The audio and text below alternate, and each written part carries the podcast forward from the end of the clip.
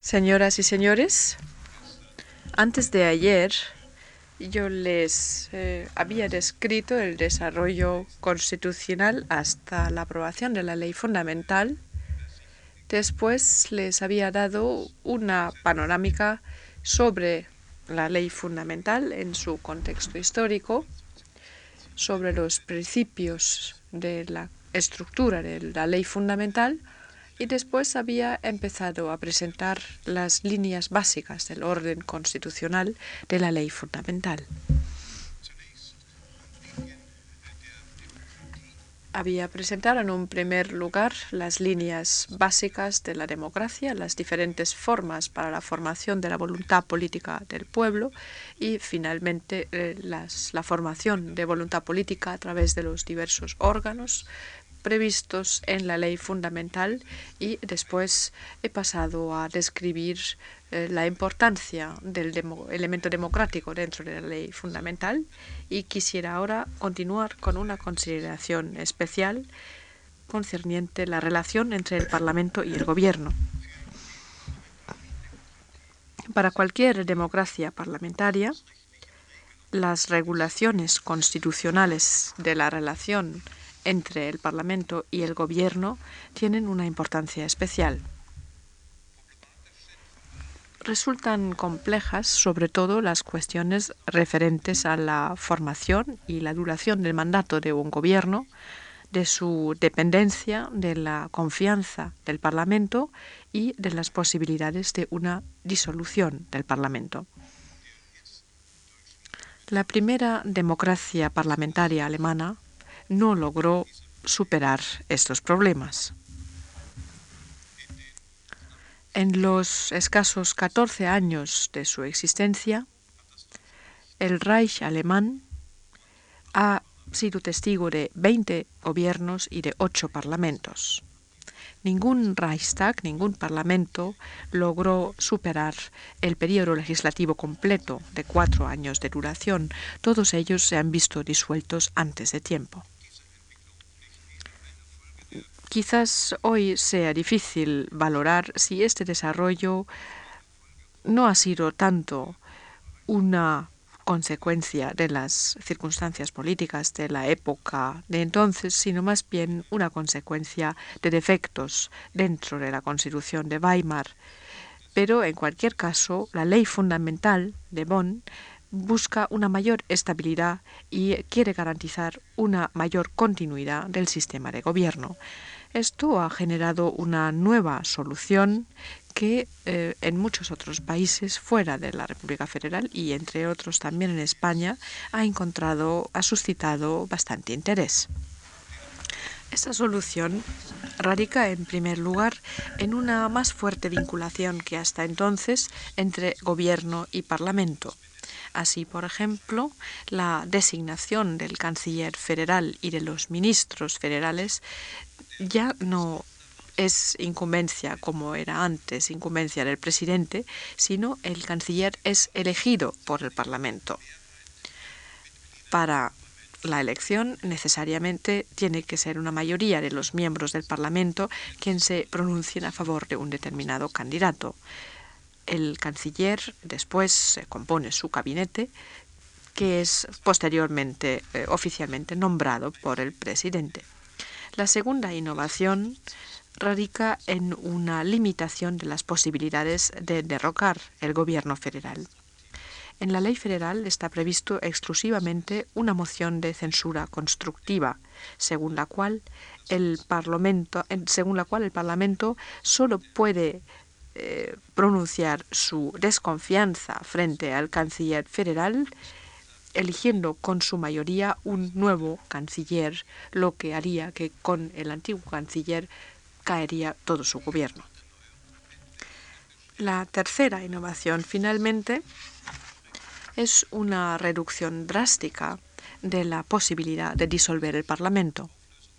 Esta disolución solo es lícita si en el Parlamento no se encuentra ninguna mayoría capaz de apoyar o dispuesta a apoyar el gobierno, ya sea que tal mayoría ya eh, falta en la misma elección del canciller, ya sea que ante la presentación de una cuestión de confianza por parte del canciller, este no obtiene la aprobación de la mayoría de los miembros del, departamento, del Parlamento.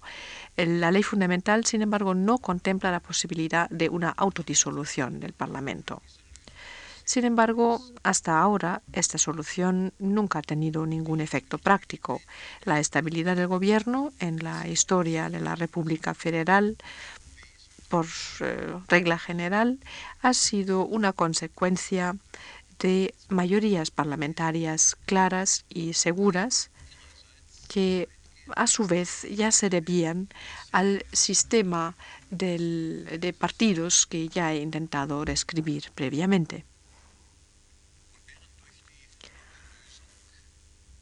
Y si la nueva solución ha reforzado la posición jurídica del Parlamento también en su relación frente al Gobierno, su significado real en la práctica ha disminuido más bien. Las exigencias de la política actual, sobre todo las necesidades del gobierno económico y de la cooperación e integración en las comunidades europeas, inevitablemente conducen a fortalecer el gobierno y a disminuir la importancia del Parlamento. De esta circunstancia resultan ciertos desplazamientos dentro del orden constitucional, pero se trata de modificaciones que, al menos hasta la fecha, no han sido motivo de preocupación.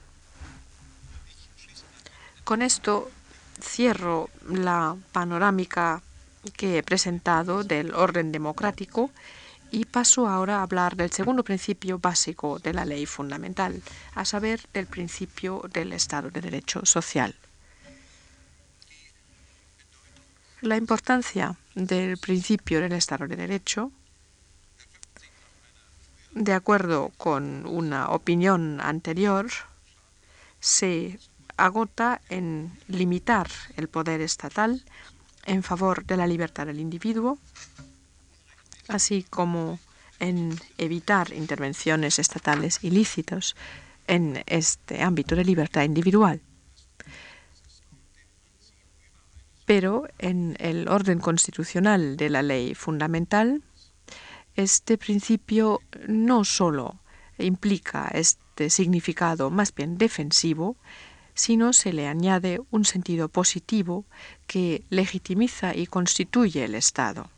El orden del Estado de Derecho Social contiene principios y reglas de procedimiento en cuya realización el Estado cobra sentido histórico a través de la Constitución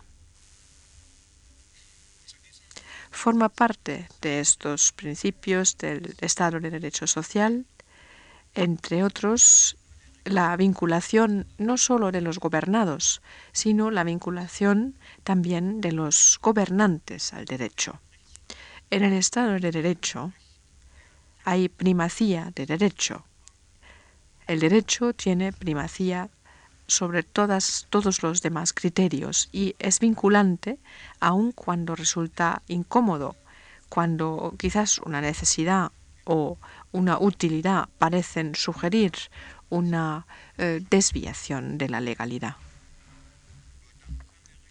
Pero solo en estas condiciones el Estado de Derecho es capaz de desplegar todo su potencial y sobre todo capaz de garantizar la protección del individuo.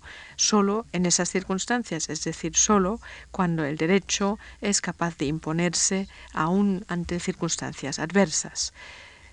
este mandato lo cumple la ley fundamental en una medida desconocida hasta entonces. Cualquiera puede defenderse contra cualquier acto de violencia pública vía judicial. Y muchas veces se ha dicho que el Estado de Derecho de la ley fundamental se ha convertido en un Estado de, los, de las vías judiciales. Pero esta obligación frente al derecho solo es una cara del Estado de Derecho.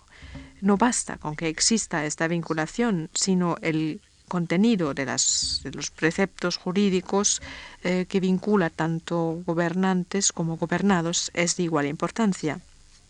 El derecho, que exige para sí la primacía ante todos los demás criterios, debe ser un derecho adecuado, legítimo, porque en su misma idea el Estado de Derecho es un Estado justo.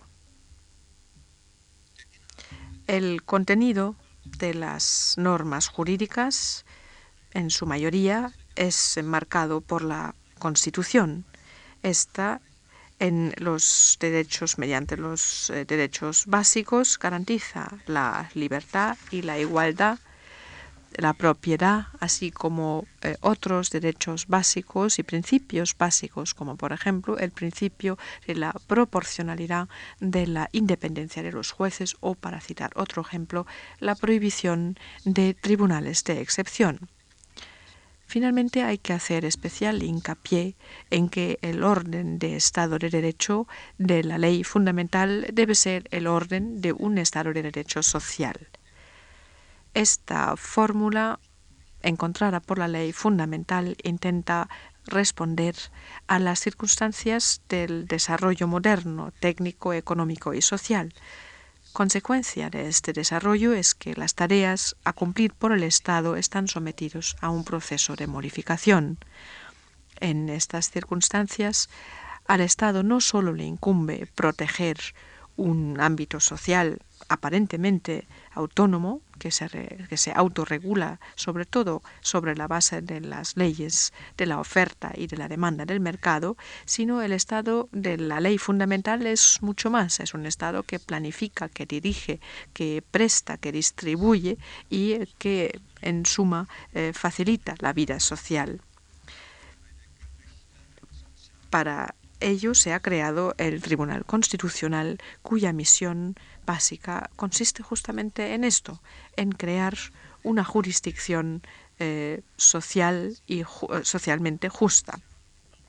La ley básica no ha optado por la vía elegida en otros países, la vía del establecimiento de principios básicos del orden eh, social y económico, como por ejemplo lo hace la Constitución española, o también un borrador para una revisión total de la Constitución federal suiza. La ley fundamental renuncia a lo que se podrían llamar los derechos fundamentales sociales, como puede serlo el derecho al trabajo, el derecho a un domicilio o el derecho a un entorno eh, ecológicamente sano, ya que al contrario de lo que ocurre con los derechos fundamentales clásicos, estos derechos eh, no pueden ser puestos en práctica sencillamente por el respeto del Estado frente a estos derechos, sino requieren acciones estatales para poder cumplirse sin que eh, los requisitos necesarios para tomar estas medidas estén todos en manos del Estado. Por lo tanto, los derechos fundamentales eh, sociales eh, no crean eh, unos derechos perseguibles directamente por el ciudadano, tal como corresponde a lo que la ley fundamental entiende por un derecho fundamental. De ahí que haya buenas razones que justifican la vía por la que la ley fundamental ha optado respecto a estos derechos sociales. El mandato dado al Estado de crear un orden social justo no eh, da mm, no da base eh, a unas pretensiones individuales inmediatas. El mandato es eh, obligatorio, es vinculante para los órganos estatales. Sin embargo, las metas concretas y el modo en que son puestos en práctica se dejan al proceso democrático. Con esto se evita una contradicción entre el principio del Estado democrático y el principio del Estado social, ya que eh, si aquello que es obligación del Estado ya está determinado por eh, determinadas pretensiones de derechos básicos, el legislador democrático carecería de libertad de decisión, se convertiría en una especie de autoridad administrativa que ejerce, entre comillas, la ley fundamental bajo un control jurídico. Y finalmente, en el orden constitucional de la ley fundamental, aparte del principio democrático y del de Estado social de derecho, eh, aparece la tercera forma básica, el del orden del Estado federal. El Estado federal representa un conjunto de varias organizaciones y órdenes jurídicos estatales. Por una parte, las organizaciones y los órdenes jurídicos de los Estados miembros y del Estado compuesto en su conjunto. Estos órdenes están conjuntados de tal forma que las funciones estatales se dividen entre ambas entidades. Los estados miembros o los estados federados a los estados federados perdón, se les conceden eh, determinadas posibilidades de influir en el estado global compuesto a través de un órgano determinado, el Bundesrat o la Segunda Cámara, y a su vez el estado compuesto también tiene posibilidades de influir en, los estados miembros.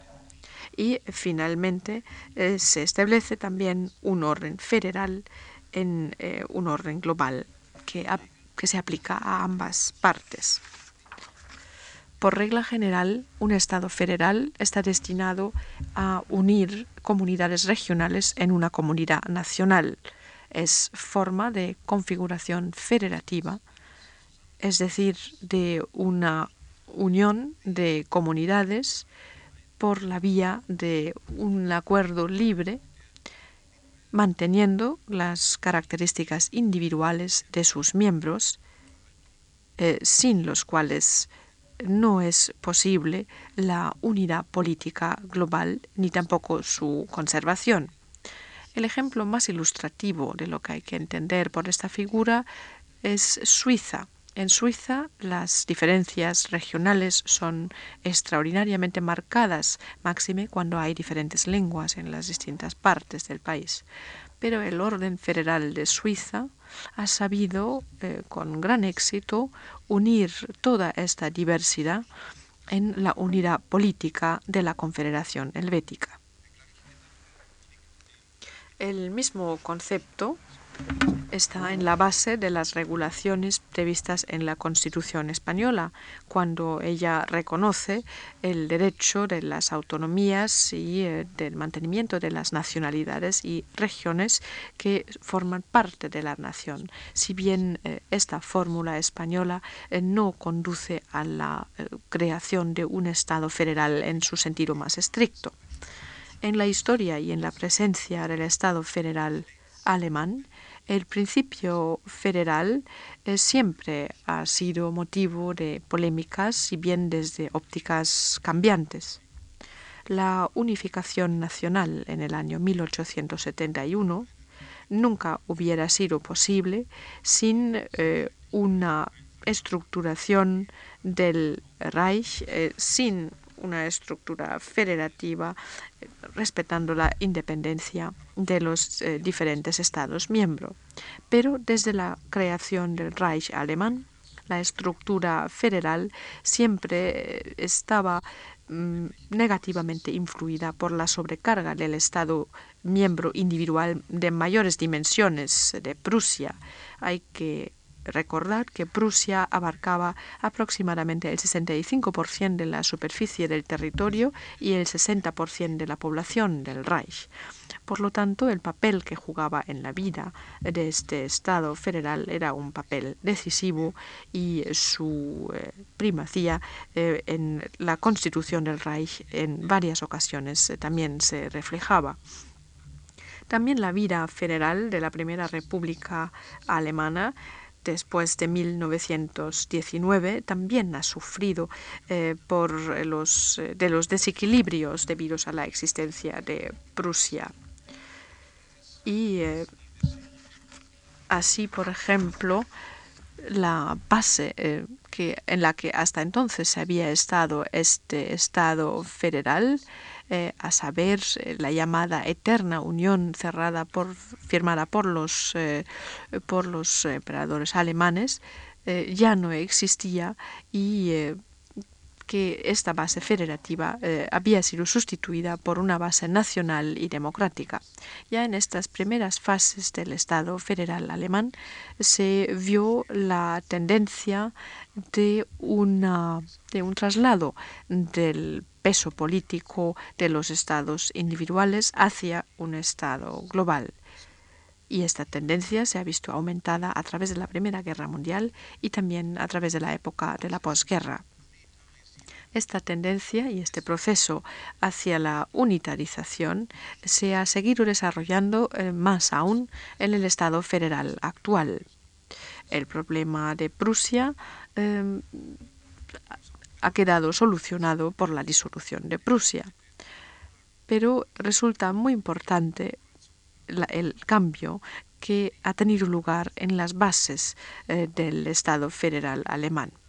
Los Länder, los estados federados, creados nuevamente después de 1945, solo en una pequeña parte tienen algo que hacer, algo que ver con eh, los, las comunidades históricas, a saber, solo en Baviera, Bremen, en Hamburgo.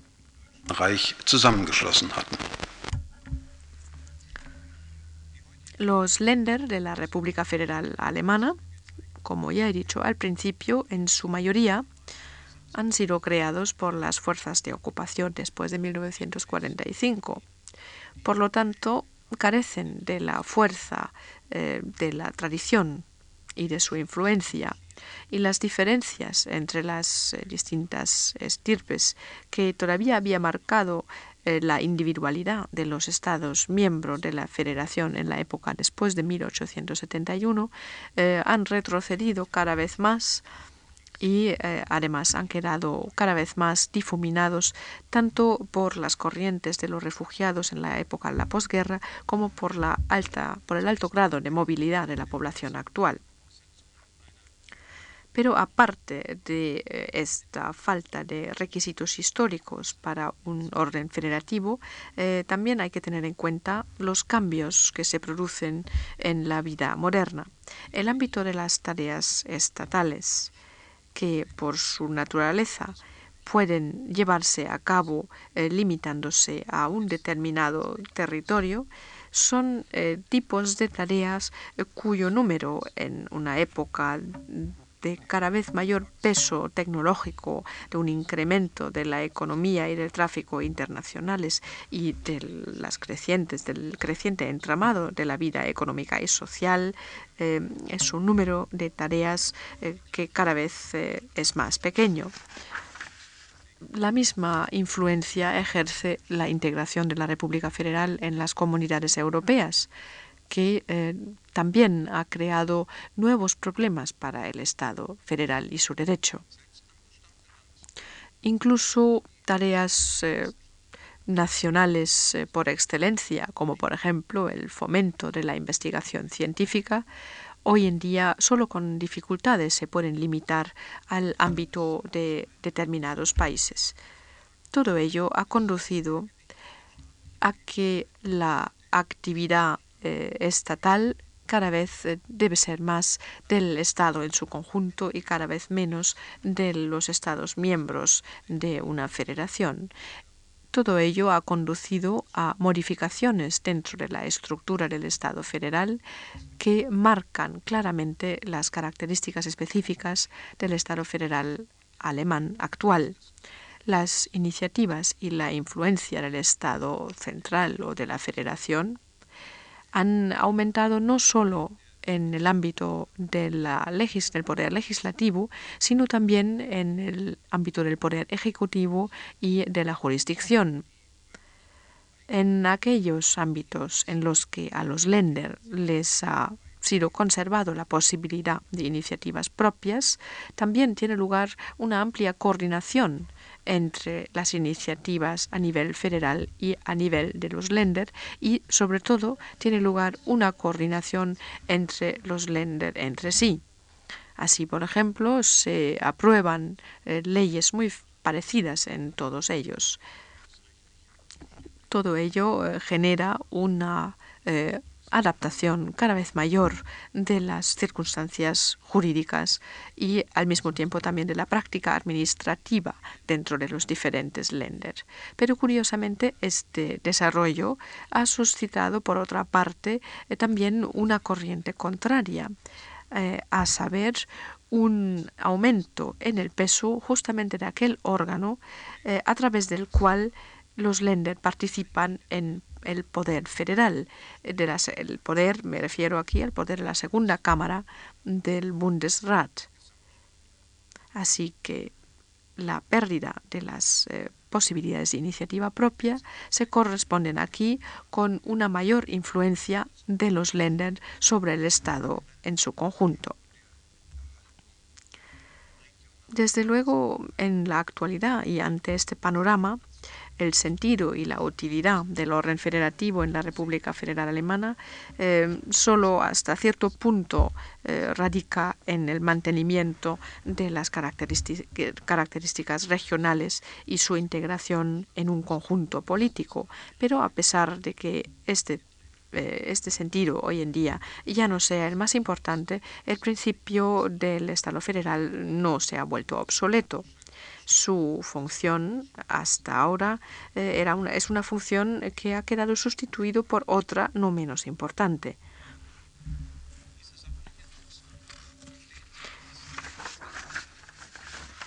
Y estas eh, ventajas en la actualidad eh, que se derivan del orden federal ahora son los efectos de la descentralización que corresponden a las necesidades de la actualidad, ya que un sistema descentralizado es eh, mucho más capaz de eh, responder eh, frente de responder a las tareas del Estado moderno con su alto grado de complejidad, ya que es capaz de llegar a las mismas bases donde se generan las necesidades en la situación actual.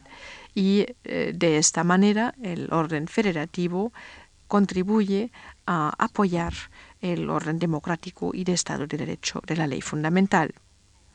La estructura del Estado federal complementa y apoya el orden democrático, no limitando la formación de voluntad democrática y las decisiones democráticas a la, eh, punta eh, de la pirámide de la estructura estatal, sino acercando los procesos de toma de decisión cada vez más a la base.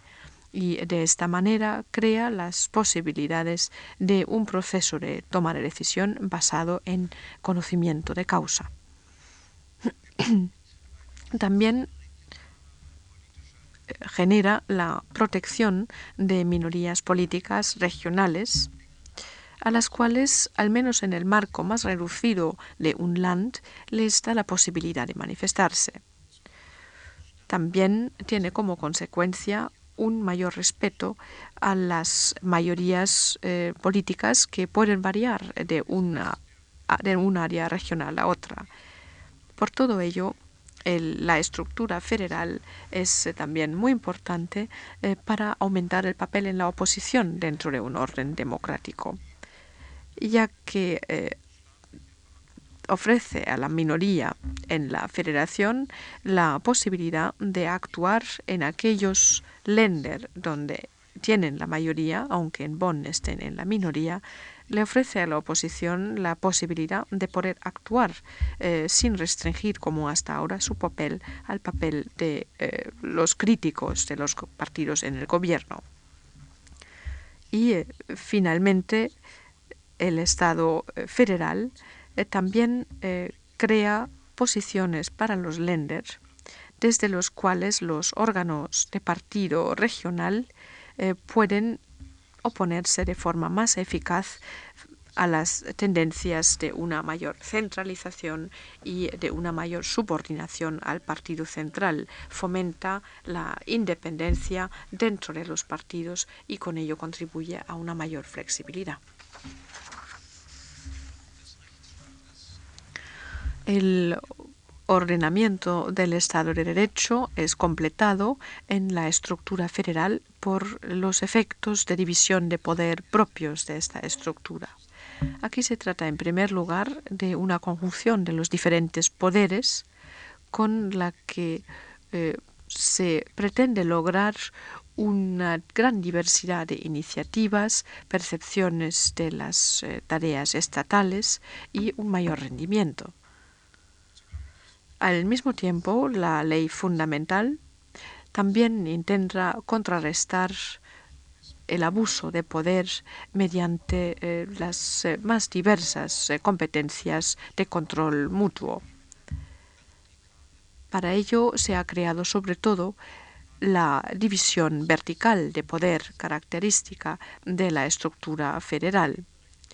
Implica que el poder legislativo, ejecutivo y de jurisdicción se dividen entre la federación y los länder, con lo que se establece una diferenciación y limitación del poder estatal. Aparte de esto, por eh, la eh, misma eh, relación entre el Parlamento y el Gobierno por una parte y la segunda Cámara, el Bundesrat, eh, por otra parte, también se crea una división de poderes horizontal, destinada por una parte a la mejora de la cooperación y por otra parte eh, también tiene como, como consecuencia una limitación y con ello un mayor equilibrio de los poderes estatales. Esto es cierto sobre todo en la situación en la que las mayorías dentro de la segunda Cámara no coinciden con las mayorías del Parlamento. Todo lo expuesto demuestra que si bien el elemento de la individualidad regional y de su independencia eh, ahora carece de importancia en la República Federal, el eh, orden federativo tiene eh, importancia si bien en un sentido modificado. El elemento antiguo de la unión por libre acuerdo eh, sigue vigente naturalmente, eh, sobre todo eh, manifiesto en los acuerdos coordinados entre la Federación y los Länder. La estructura federal tiene importancia hoy en día porque previene la centralización y por eh, lo que de garantía de la eficacia y libertad políticas tiene.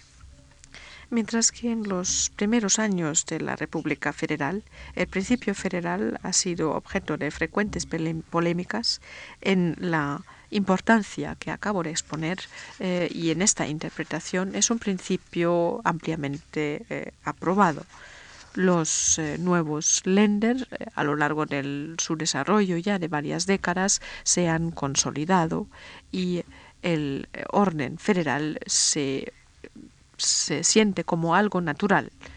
A lo largo de mucho tiempo se ponía en duda su legitimidad. Hoy en día, sin embargo, ya nadie la pone en tela de juicio.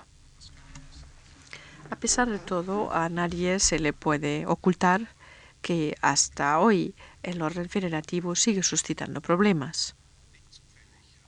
No es casualidad que la mayoría de las modificaciones que ha sufrido la Constitución alemana eh, han sido eh, modificaciones de este orden. Queda evidente que el precio de una estructura federal inevitablemente es eh, un mayor número de modificaciones en este sentido.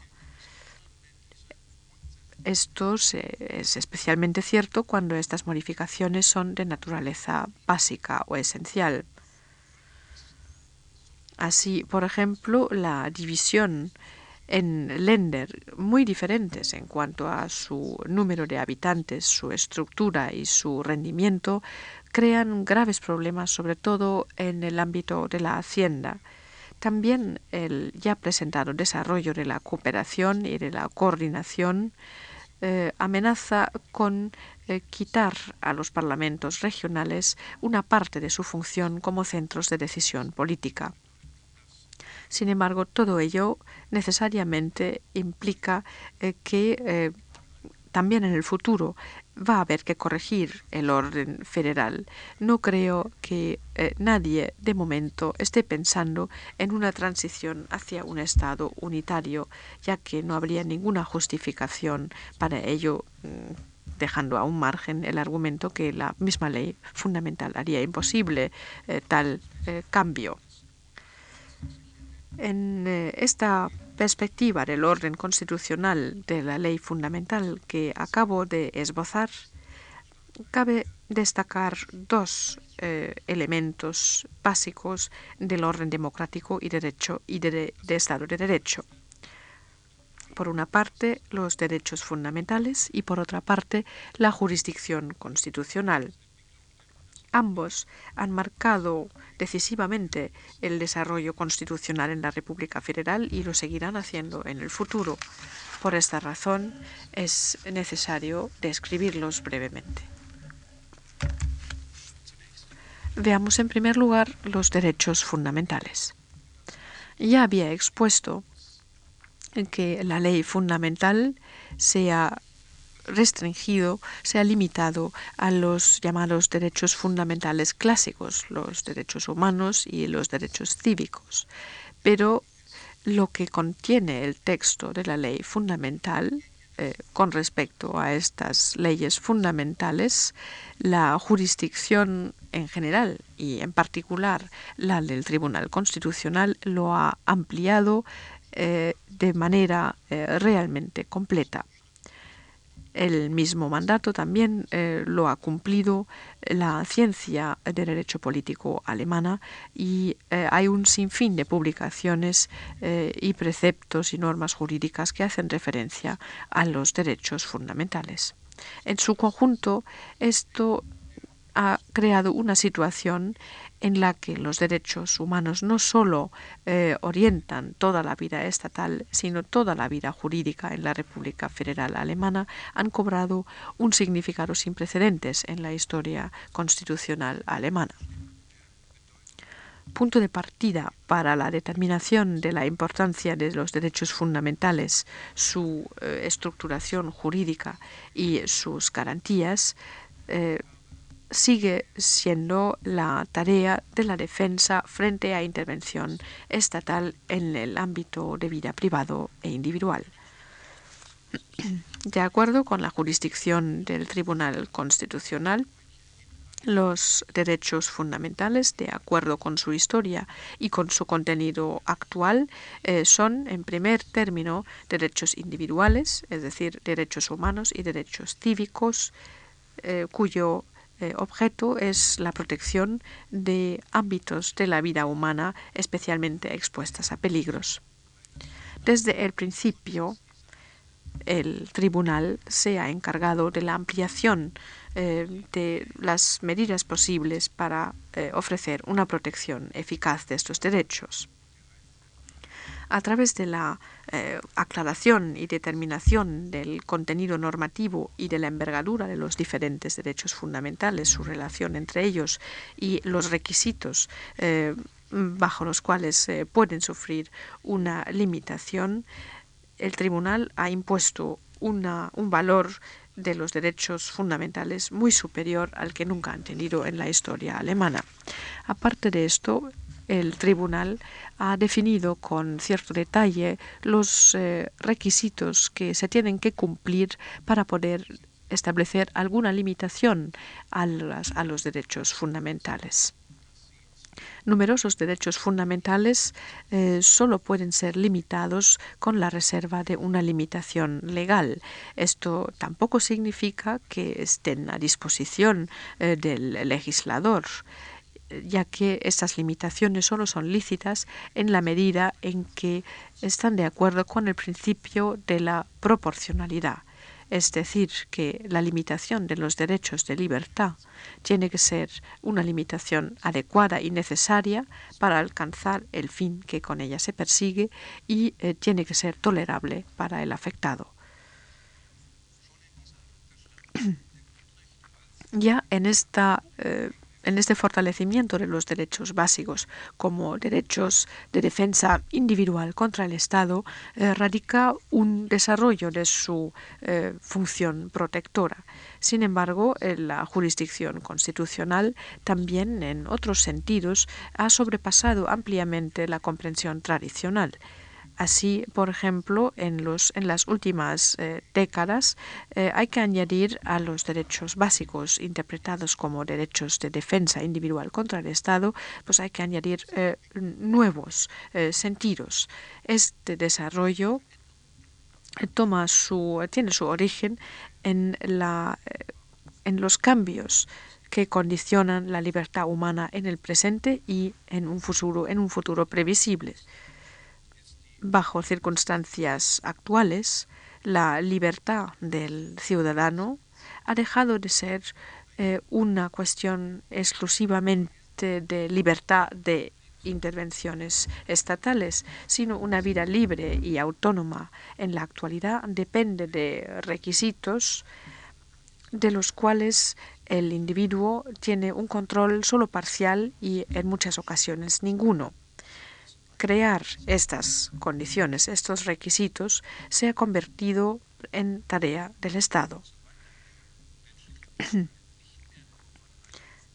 Así que en la medida en que la libertad humana eh, no se puede eh, garantizar exclusivamente por la omisión de intervención estatal en el ámbito individual, sino de una actividad estatal, eh, ya no se puede garantizar entendiendo derechos fundamentales como derechos de defensa individual.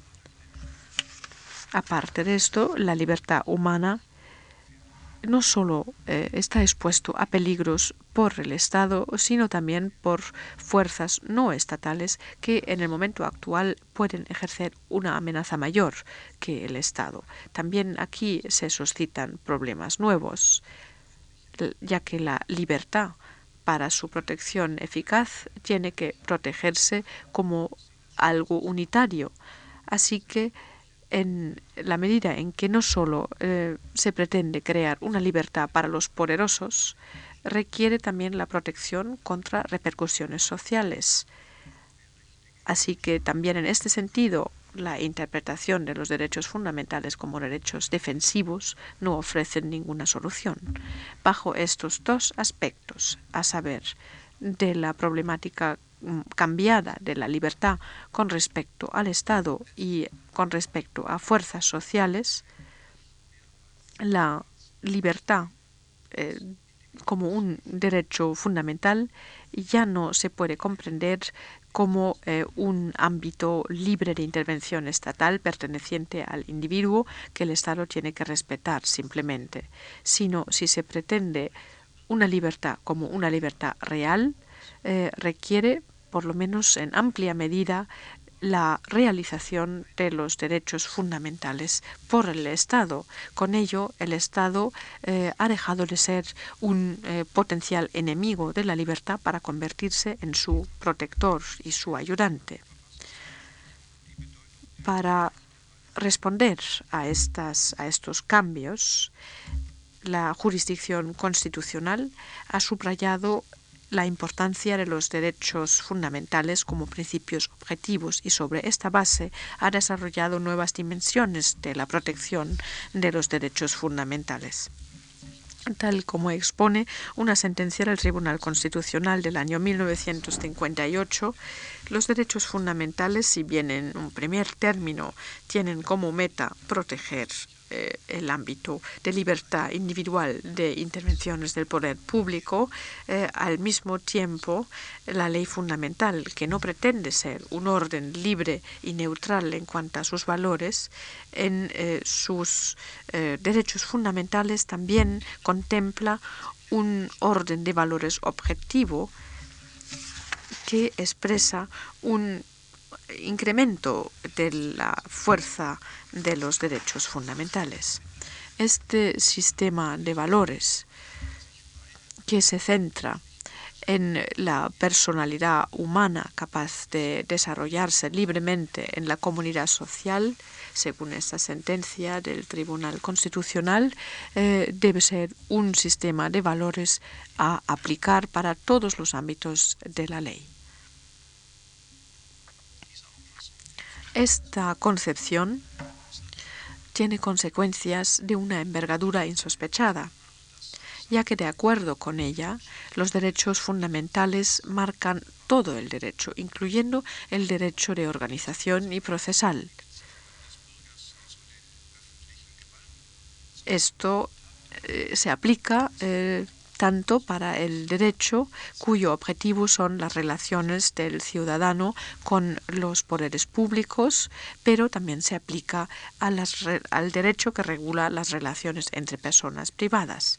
Es decir, también se aplica al derecho privado y con ello los derechos fundamentales se convierten en criterios vinculantes tanto para el legislador como para las instancias que aplican el derecho. Estas instancias tienen que tener en cuenta los derechos fundamentales tanto en la elaboración, en la interpretación como en la aplicación de los preceptos jurídicos. Si faltan a este mandato, eh, están infringiendo con sus decisiones esos mismos derechos fundamentales y sus decisiones pueden ser derogados por el Tribunal Constitucional.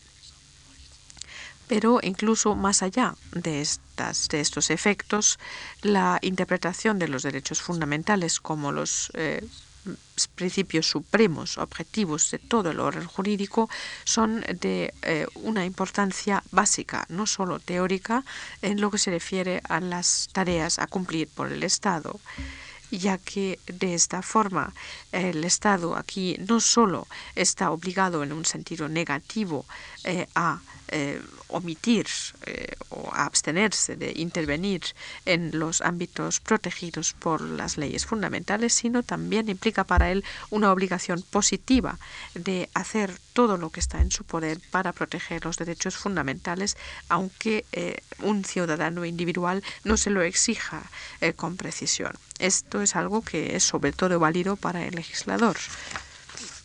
Para él, de los derechos fundamentales eh, emanan auténticas protecciones de obligaciones de protección estatales. Estas obligaciones de protección eh, en el presente son obligaciones sobre todo frente a los peligros de radiaciones nucleares o eh, frente a los peligros que la contaminación del aire o del agua implican para la vida y la salud humanas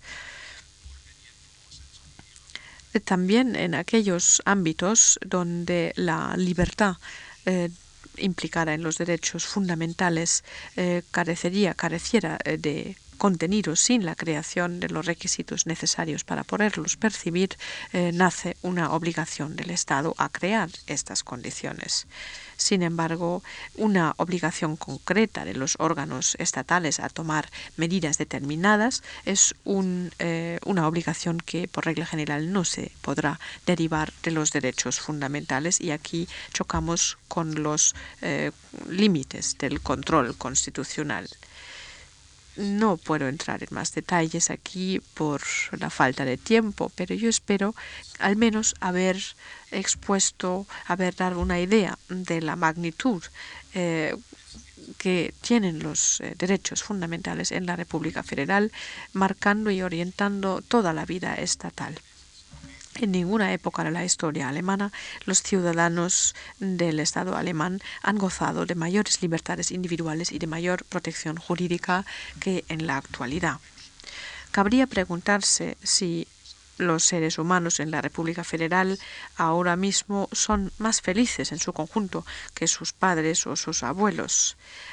Algunos eh, opinan y algunos argumentos parecen demostrar que no saben muy bien qué hacer con su libertad. Esto es algo que es especialmente cierto para partes de la generación más joven que ya no ha sido testigo del régimen nacional socialista, para los que la libertad es un bien natural que por sí solo eh, no ofrece ninguna contestación a sus preguntas sobre las tareas y objetivos del desarrollo social pero esto me parece que no puede ser ninguna razón para eh, considerar un fracaso el desarrollo de los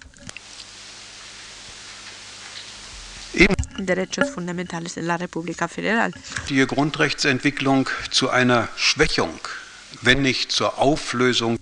Tampoco parece justificar a la crítica que el desarrollo de los derechos fundamentales actual debe conducir a un debilitamiento, sino incluso a una disolución del Estado por conceder demasiado al ciudadano y demasiado poco al Estado, porque los derechos fundamentales y un Estado fuerte no se excluyen mutuamente, sino dependen incluso uno del otro.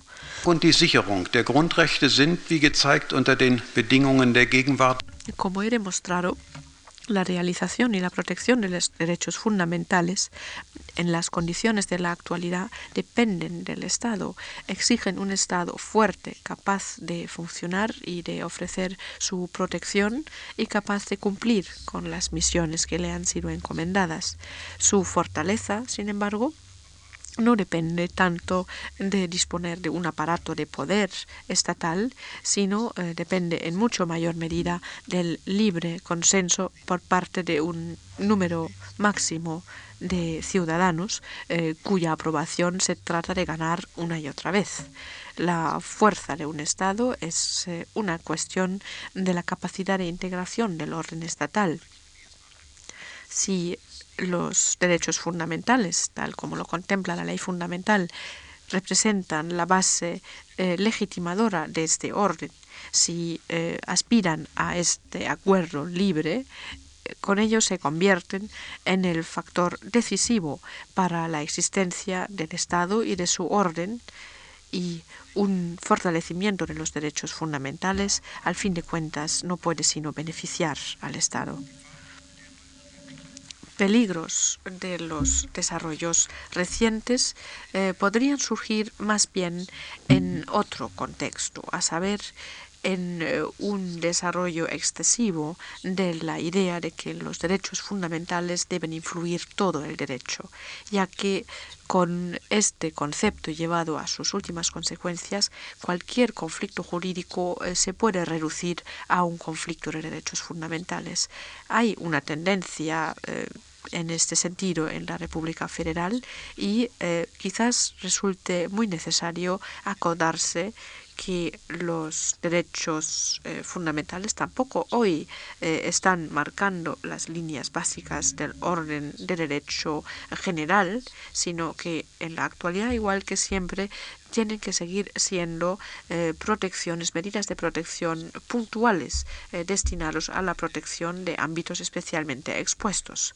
Solo si su influencia sobre el resto del derecho se mantiene dentro de estos límites eh, establecidos, se podrá evitar que la que el efecto benefactor de una protección de derechos fundamentales amplia y capaz se convierta en una auténtica inflación de derechos eh, fundamentales.